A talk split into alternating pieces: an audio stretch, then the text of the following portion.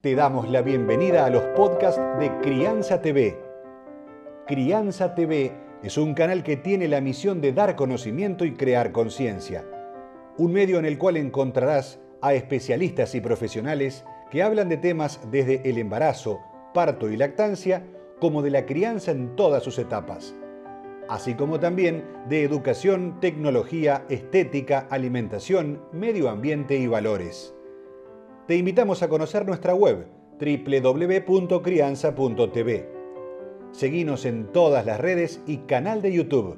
Somos Crianza TV. Hola a todos, bienvenidos a un nuevo encuentro aquí en Crianza TV, donde tengo muchas ganas de compartir con ustedes este lindo encuentro donde vamos a lograr seguir informándonos, pero informándonos de un tema que nos preocupa y mucho, y que por lo general, cuando pensamos en drogas, en adicciones, un tema en el cual nuestros hijos pueden llegar a acercarse, decimos, ¿cuándo es el tiempo de informarme? Y gracias a Flavia Marchioni, quien ahí me está pidiendo la solicitud para juntas estar transmitiendo con ustedes, es un tema que desde pequeño tenemos que introducir en la familia. Por eso Flavia, a quien le doy la bienvenida, ella es psicóloga, especialista en adicciones. ¿Cómo estás, Flavia? Argentina, pero hoy en Bolivia viviendo por un tiempito y en cualquier momento vuelve a nuestro país por cuestiones laborales. ¿Cómo estás, Flavia? ¿Todo bien? ¿Qué tal, Paola? Todo muy bien. Feliz de estar acá acompañándote en tu canal y poder hablar de este tema tan importante como son las adicciones en la adolescencia. Tal cual. Bueno, yo tengo en mis manos tu libro. Bueno, se ve al revés como pasa cuando estamos en, en contrafrente a la cámara, sobre todo ahora en un Instagram, que es el libro de drogas adolescentes en peligros y padres desorientados, porque en realidad pasa eso, hay desinformación con respecto a estos temas y en parte vos como psicóloga que ya formas parte de crianza y que ya estamos lanzando unos micros muy buenos que has grabado especialmente para todo el público de este canal, vas a ir contando y sobre todo evacuando dudas de preguntas que siempre van surgiendo. Pero esta es una manera de presentarte. Vos sos psicóloga, mamá, ¿Cómo fue que elegiste esta profesión de psicología? Primero te vamos a conocer a vos. Bueno, primero que siempre me, interesó estar conectado con lo que le pasaba a la gente, con las emociones, con el tema de las adicciones en principal, principalmente, digamos. Así que siempre estuve eh, como conectada con, esto y cuando empecé a estudiar rápidamente empecé a trabajar en todo lo que tiene que ver con la clínica de las adicciones, así que es algo que hago desde ya hace mucho tiempo. Te diría que antes de recibirme ya había empezado a entrar en contacto con el tema, así que ya hace muchos años.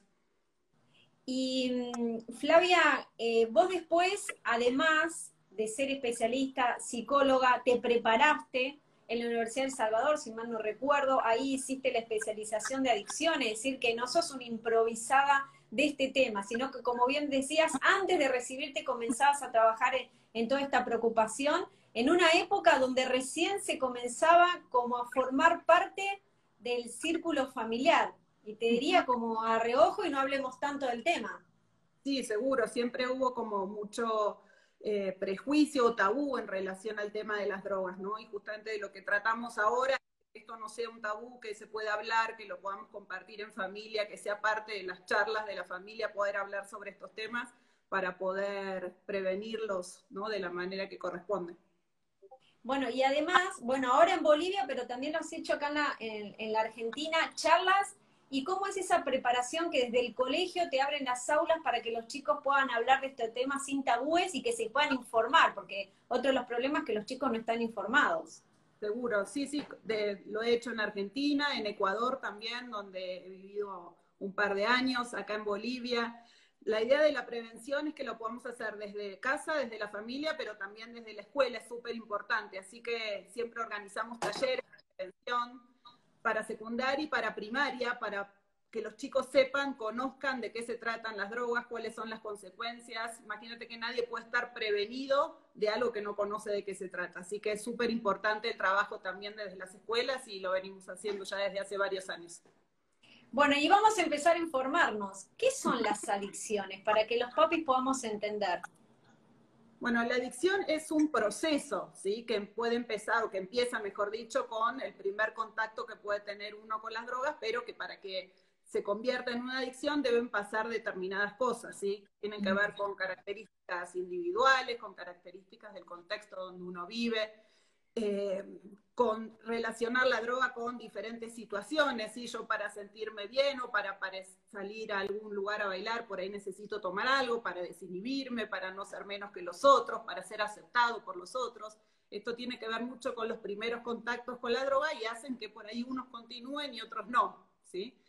Pero para que se desarrolle una adicción particularmente tiene que haber tres factores. Uno es el que llamamos tolerancia, ¿sí? Las drogas producen tolerancia, esto es que cada vez necesito aumentar la dosis para producir un mismo efecto. Esto todas las drogas lo producen de distinta manera, en más o menos tiempo, siempre eh, experimentamos tolerancia, experimentamos intoxicación, porque las drogas son sustancias tóxicas que ingresan a nuestro organismo, y también nos falta la dependencia, ¿sí? Todas las drogas producen dependencia. ¿Esto qué quiere decir? Que yo para estar determinado estado, en determinado estado psicológico dependo de ingerir una sustancia. Todas las drogas y en todas las adicciones tenemos estas tres patas de la mesa que estuvimos hablando. Bueno, me pareció súper interesante en la primera parte de tu libro que estás junto con otra profesional como Laura Gómez López, ella es española, colega tuya y que tienen otros proyectos por delante que ojalá estemos presentando en crianza. Cuando hablas de la historia de la droga, ¿no? Porque también hay una cuestión cultural con respecto a algunas drogas y algunas que están súper asumidas como el cigarrillo, que en cierta manera produce una adicción y es una droga igual. ¿Es así? Corregime, ayúdame.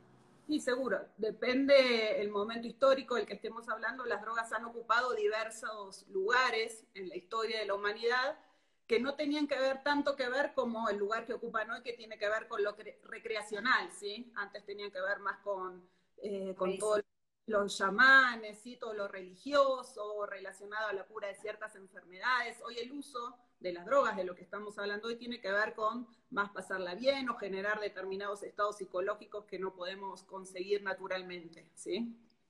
Cuando yo inicié este contacto contigo, dije que uno espera la adolescencia para hablar de estos temas, y es un error, porque debería formar parte de un tema cotidiano. ¿A partir de qué edad seguramente los padres están preguntando de que se hable el tema? ¿O hay que naturalizarlo como algo dentro de uno de los temas de la familia? No, hay, como vos decís, hay que naturalizarlo, hay que sacarlo de que sea un tema difícil o tabú o que yo no sé muy bien cómo hablarlo, entonces mejor no lo hablo. Muchos papás piensan que si lo hablan o abren el tema, quizás están generando cierta curiosidad y los chicos van a terminar probando, y es todo lo contrario, ¿sí? Yo no puedo esperar que mi hijo tenga 15 años y venga alguien y le ofrezca un cigarrillo de marihuana, y como mi hijo no tiene idea, y viene el amiguito y le dice, probalo, que no te hace nada, de última es una plantita, es de la naturaleza, no provoca adicción y todas las cosas que sabemos que circulan en torno principalmente al tema de la marihuana, es probable que mi hijo lo consuma, lo prueba, porque no tiene ninguna información del otro lado. Entonces, desde casa es súper importante, la información es la base de la prevención en lo que es el consumo de drogas, así que desde casa, siempre, desde que surge el tema, si mi hijo tiene seis años y me pregunta, no tener miedo, obviamente, todo adecuado a la edad del que me pregunta con el vocabulario que corresponde y la información que corresponde a la edad del chico. Pero cuanto yo más antes puedo hablar del tema y lo puedo tratar con naturalidad y genero un clima de confianza donde mi hijo me puede preguntar, genero situaciones que no las voy a tener como un problema en el futuro. ¿Y, y dónde? Para mí que el miedo radica en la falta de información que por ahí tenemos los adultos. Los adultos a lo mejor de nuestra generación, Flavia o por ahí los jóvenes de veintipico de años, treinta, ya estarán más informados, pero creo que, es la falta de información que tenemos los adultos y, lo bueno que tiene este libro es que nos informan y nos enseñan sobre las drogas. Porque hay distintas drogas, vos enseñás en este lugar. Yo mencioné el cigarrillo como algo que está familiarizado, pero ¿de qué drogas hablamos cuando hablamos de drogas que realmente nos, nos producen estas adicciones malas para el cerebro, para el cuerpo, para la cara, para todo. Eh, mira, ahora que dijiste la palabra malo, y es algo que por ahí lo leíste también en el libro, generalmente cuando hablamos de drogas, todas las drogas entran dentro de una misma categoría. Si no hay drogas menos malas o drogas blandas, ¿sí? Depende de los efectos, depende de la sustancia, depende de los efectos y las consecuencias. Pero todas las drogas nos llevan de una u otra manera, un poquito antes, un poquito después, a finales que no son para nada lindos para nadie, ¿sí? Eh, entonces, ahí en el libro, justamente como vos decías, nosotras sentimos que había una falta de información en los papás, que no sabían muchas veces hasta qué sustancias son las que consumen los chicos, qué sustancias se usan en este momento.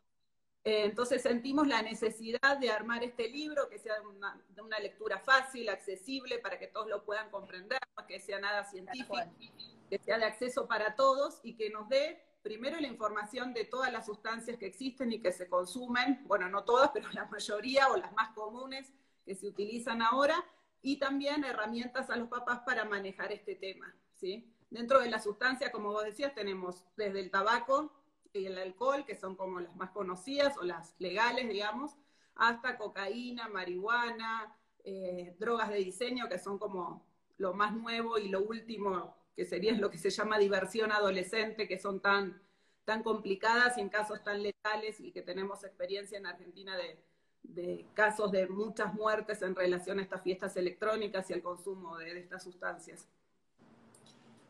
Y, y, para, y si, si tengo que, que hablar de, de, estas pastillitas, ¿qué datos nos podrías dar? Es decir, ¿cómo los padres pueden reconocer que sus hijos pueden llegar a estar comenzando eh, a, tener contacto con las drogas y empezar a consumirlas? Las drogas de diseño son unas drogas relativamente nuevas que se producen en laboratorios hiper chiquititos. Yo puedo estar en un cuarto de un metro por un metro y producir cientos y miles de estas sustancias. En general, lo más común, las formas son pastillitas, que otra vez te voy a mandar una foto como para que ustedes las vean, pero son pastillitas como puede ser una pastillita de menta, ¿sí? Sí. Color rosado, verde, súper simpático y que parece inofensivo y tiene un kitty, tiene la S de Superman, eh, tiene la palomita de la paz, o sea, hay cientos de producciones. diseño, claro. Pero que uno lo ve y si uno no sabe realmente, si yo te la muestro, te aseguro y a toda la gente que nos está escuchando, se los muestro, les aseguro que nadie va a pensar que eso es una droga, ¿sí? Entonces, Justamente por eso tienen ese diseño, para facilitar el tráfico, no huelen a nada, uno se las puede guardar fácilmente y las pasa en cualquier situación, porque a menos que alguien sepa, pasan totalmente desapercibidas. Y estas drogas lo que producen es que tienen una tolerancia muy rápida, o sea, cada vez necesito tomar más de lo que estoy consumiendo para que me provoque ese mismo efecto y producen un daño a nivel cardiovascular y lo que es todo el, sistema de hidratación del cuerpo y cerebral muy grave y muy rápido. ¿sí? No sé si seguramente has escuchado, pero las personas que consumen este tipo de metanfetaminas toman mucho líquido.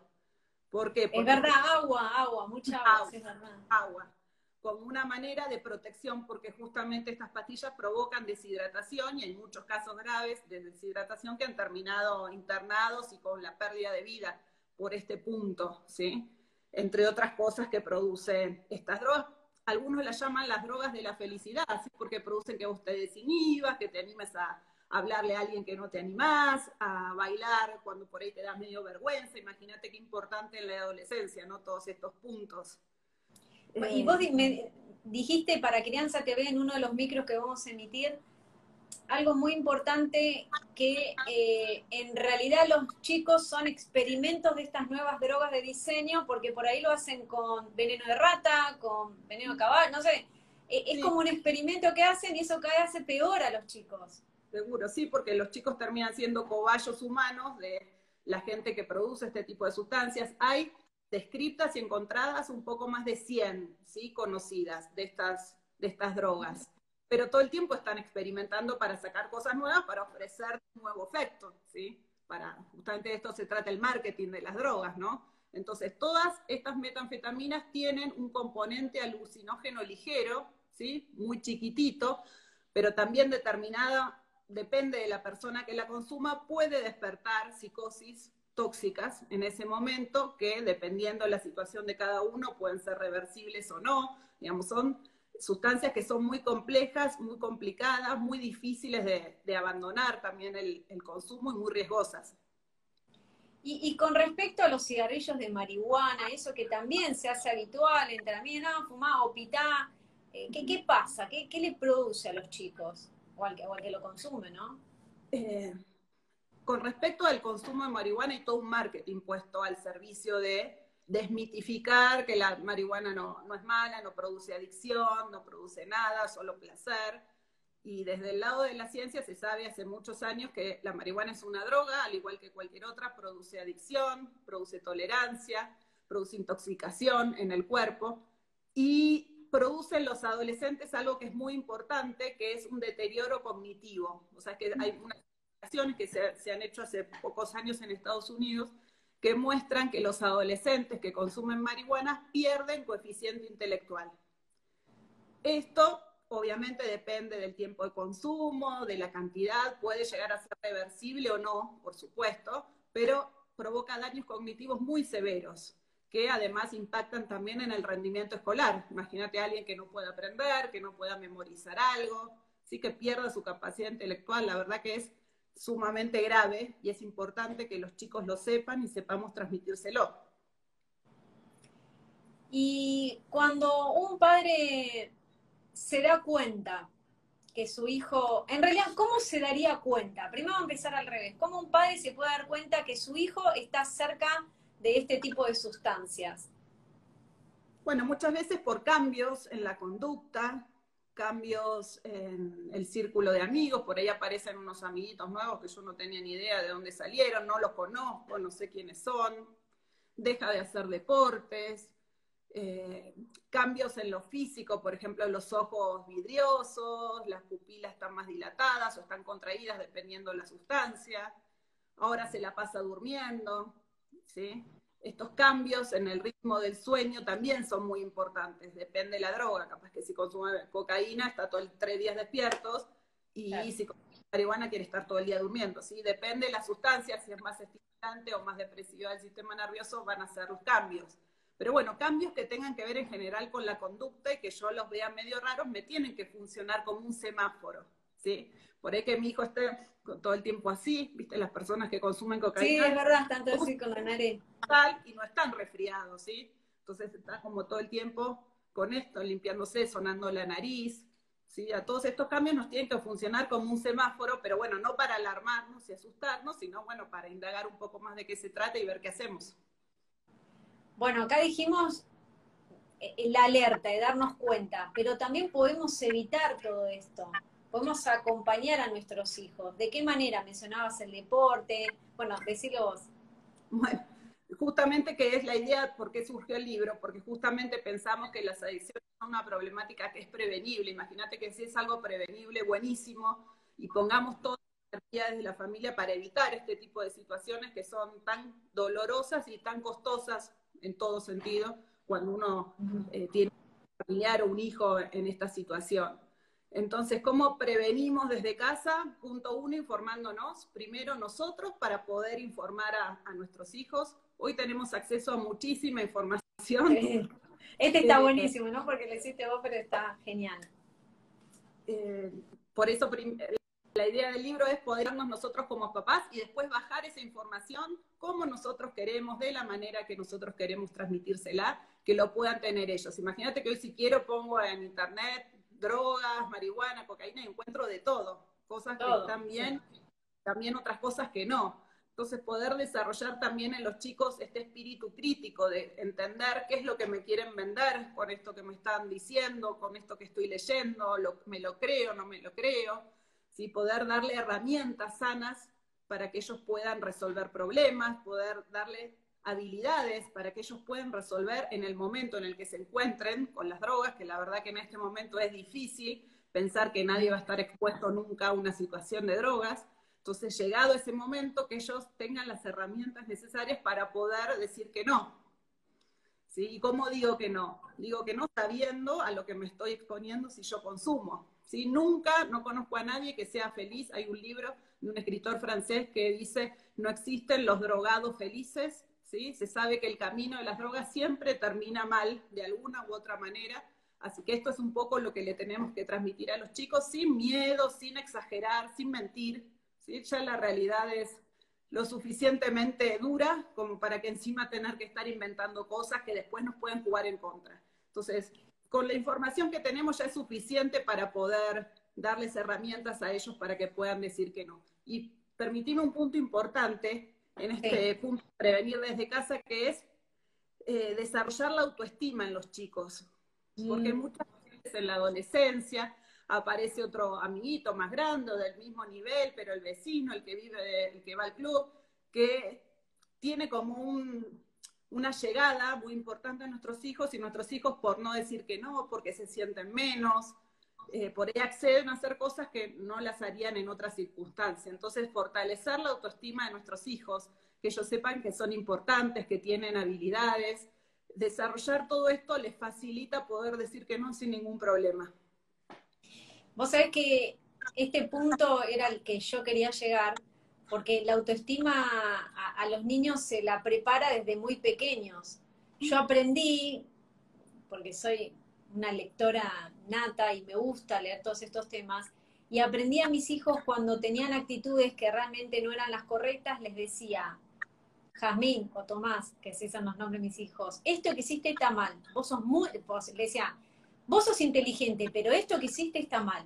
Siempre los ensalzo. De hecho, ahora tienen autoestima tan alta que este, es muy difícil, pero, pero te aseguro que eso es magnífico lo que vos decís, ¿no? La autoestima desde pequeño hay que manejarlo, hay que acompañarlos.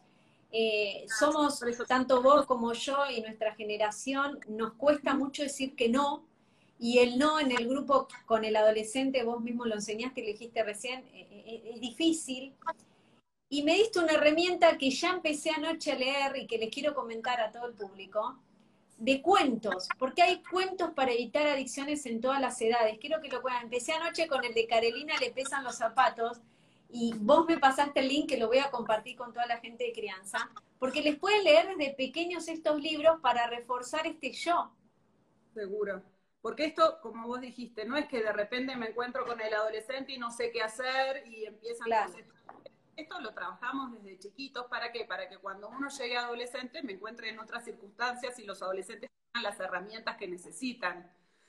Entonces, sí te había pasado unos cuentos justo con Laura Gómez López, que ahí la vi que se había conectado, estamos eh, desarrollando unos cuentos para niños y los que te pasé a vos tienen que ver más o menos con esto también, que es trabajar todo lo que tenga que ver con las emociones. La problemática de las adicciones en parte y muchas veces tiene que ver con una dificultad para expresar lo que siento. Entonces, si yo no sé expresar lo que siento, no puedo identificarlo y autorregularlo de una manera adecuada, las drogas pueden venir a ocupar ese, esa, esa falta que tengo ahí. Entonces, sí te pasé estos cuentos que se llaman cuentos para prevenir, que son cuentos que se pueden utilizar desde los seis años en adelante y que con un cuento yo planteo una situación que después me permite trabajar alguna emoción, porque están divididos por emociones, eh, que son súper interesantes y a los chicos te aseguro que les encanta, ¿sí? aunque uno diga, bueno, tiene 13 años, no sé si le va a gustar, los chicos les encanta, se enganchan los más chicos más todavía, y es una actividad súper interesante para compartir un espacio en familia, generar climas de confianza para hablar de ciertos temas que por ahí no los hablaría en, otra, en otro contexto, ¿no? Así que sí, me encantan los... Tal, tal cual, Flavio, vos sabés que, bueno, nosotras tenemos hijos de la misma edad y también de 13 años, y también se enganchan ellos con los cuentos. Yo creo que a todos les gusta que le cuentes cuentos. Y, y son súper interesantes los cuentos. Los estuve, bueno, como te dije anoche, empecé con los chicos y me parece genial porque a través del cuento le puedes enseñar a reforzar, como bien decías, la autoestima y poder, cuando lleguen a la adolescencia ante esta situación, poder reforzar su, yo y decir, no, hasta acá llego, los acompaño, pero no, no tomo drogas. Ahora bien, se sumó entonces Laura, que es tu compañera de, este libro maravilloso, que anda por ahí. Gracias, Laura. Ya ya la vamos a entrevistar en crianza también y está bueno quedarme en este proyecto, encantado de mostrarlo también. Eh, ahora nos vamos a encontrar con esa mamá que nos está escuchando, que a lo mejor prestó atención en estos síntomas que notó en cambio en su hijo y, dos preguntas. Una, ¿se entera de que su hijo llegó a consumir algo de esto? Porque consumo una sola vez, ¿ya es drogadicto? ¿Ya es...?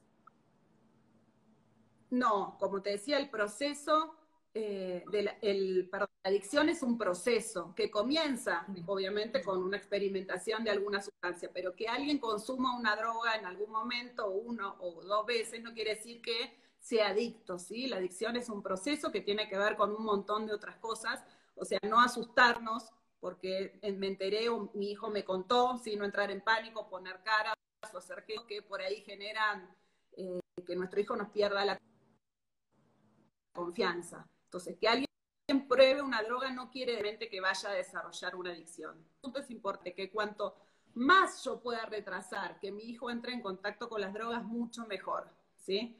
¿Por qué? Porque el cerebro de los adolescentes está en desarrollo, ¿sí? Esto es un concepto muy importante que tenemos que saber. El, cerebro culmina su desarrollo entre los 21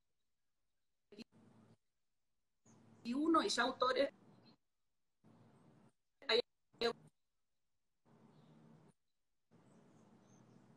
que dicen a los 25 años. Entonces, ¿qué quiere decir? Si yo le meto a mi cerebro sustancias que se llama la corteza frontal,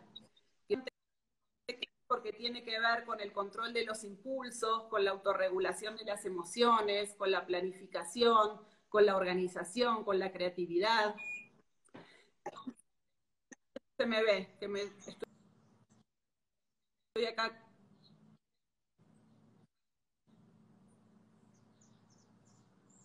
Ahí está. Te veo, te veo. ¿Se corta?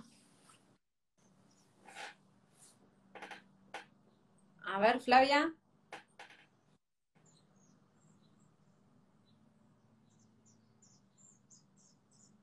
Ahí se me fue Flavia, ¿o no? Ahí había quedado en ¿Estás por ahí, Flavia? Ahí, ahí, está. Sí, se quedó congelado, pero se te escuchaba. Estábamos con la parte frontal. La, ah, esta parte que tanto cuidamos de bebé también, toda esta parte. Esta parte. Bueno, eso es lo último que se desarrolla ¿sí? en los adolescentes. Así que imagínate que si yo le meto a mi cerebro que en desarrollo, que está en crecimiento, sustancias que lo pueden alterar su desarrollo, esto puede tener consecuencias graves que pueden llegar a ser permanentes. ¿sí? Entonces es súper importante también entender por qué es eh, delicado el tema del consumo de drogas en la adolescencia. Ahora, una mamá que, se acaba de enterar, ¿qué le, qué? ¿Se dio cuenta? Le encontró en un cajón estas eh, pastillitas de diseño. ¿Cómo, ¿Cómo, esa mamá le podría llegar a hablar a ese adolescente que, como bien sabemos, está en la rebelión, está cortando el cordón, está marcando su, personalidad? ¿de qué manera esa mamá se podría llegar a acercar? ¿O ella físicamente o ir a alguien especialista? ¿Cómo sería esa, eh, esa solución? Bueno, primero, acompañamiento. primero indagar un poco a ver de dónde viene este consumo, con qué tiene que ver, si es algo que lo viene haciendo hace un tiempo, si es algo de una vez, ¿sí? Como no entrar en pánico con esto, tratar de escuchar al adolescente, que a veces es difícil, ¿sí? Muchas mamás dicen, pero si no me escucha, mi hijo no me escucha. Bueno, nosotros lo escuchamos, pues muchas veces el adolescente no nos escucha o los hijos chiquitos no nos escuchan porque no se sienten escuchados, ¿sí? Y escuchar es mostrarse activamente dispuesto ante lo que el otro está diciendo, no juzgarlo, porque si yo ya lo estoy juzgando, estoy cerrando una puerta ante lo que él me está diciendo, para poder entender un poco más de qué se trata este consumo y siempre la puerta de poder pedir ayuda está, está abierta, ¿sí? Poder recurrir si yo siento que no tengo las herramientas, si siento que es algo que me sobrepasa o que es algo más complicado, poder pedir ayuda profesional. Claro, claro. Es muy bien. Y cuando vos decís que hay que escuchar es dejar el televisor, dejar el celular, todas las distracciones y ponerse en cuerpo, alma y, oído, no solamente prestar el oído, sino escuchar, que esa es la gran diferencia de prestar el oído con ese hijo que te quiere contar algo, ¿no? Pero si empezamos desde antes, de la preadolescencia desde pequeños, que sepan que nos pueden escuchar, creo que ahí, ahí está el punto, ¿no? Cuando se llega a esto. Confianza se generan desde, desde la infancia, ¿sí? Si yo genero estos climas de confianza con mi hijo, los voy a tener en la adolescencia también. Pero es difícil que si yo nunca los genere en casa, no es algo que yo hice cuando sea adolescente, venga mi hijo a contarme cosas cuando nunca tuvimos esa relación, ¿no?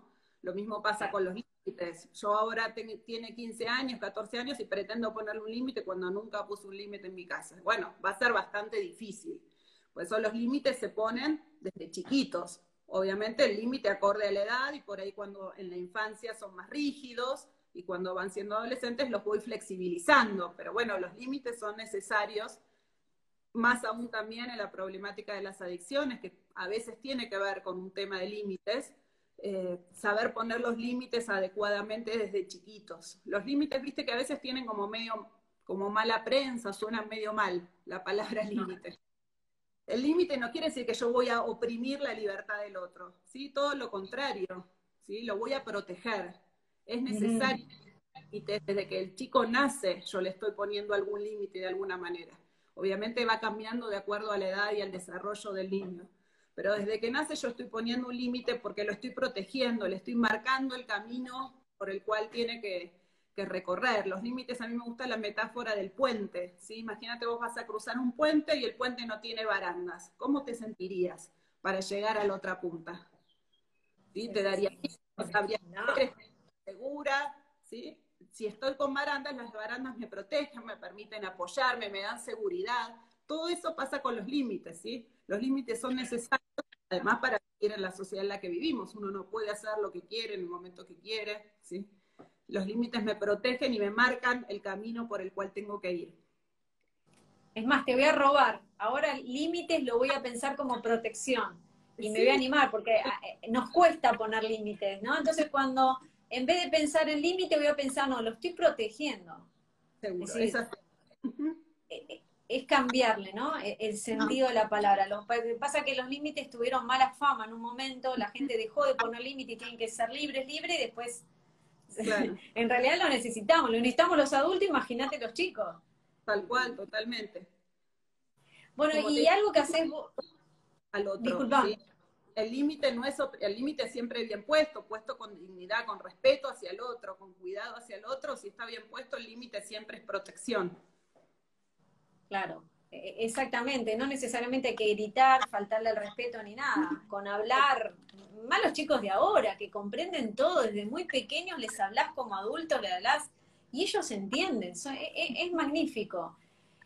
Y, y, algo muy lindo que hiciste vos y seguís haciendo ahora en Bolivia es la familia y la escuela, ¿no? Esa acción conjunta de trabajar las escuelas con estos temas, ¿Qué, es lo que pasa? ¿Qué es lo que haces vos especialmente? Bueno, ahora en Bolivia, también lo habías hecho en Argentina, pero ¿qué es lo que sucede? ¿Qué manera la escuela puede acompañar todos estos temas?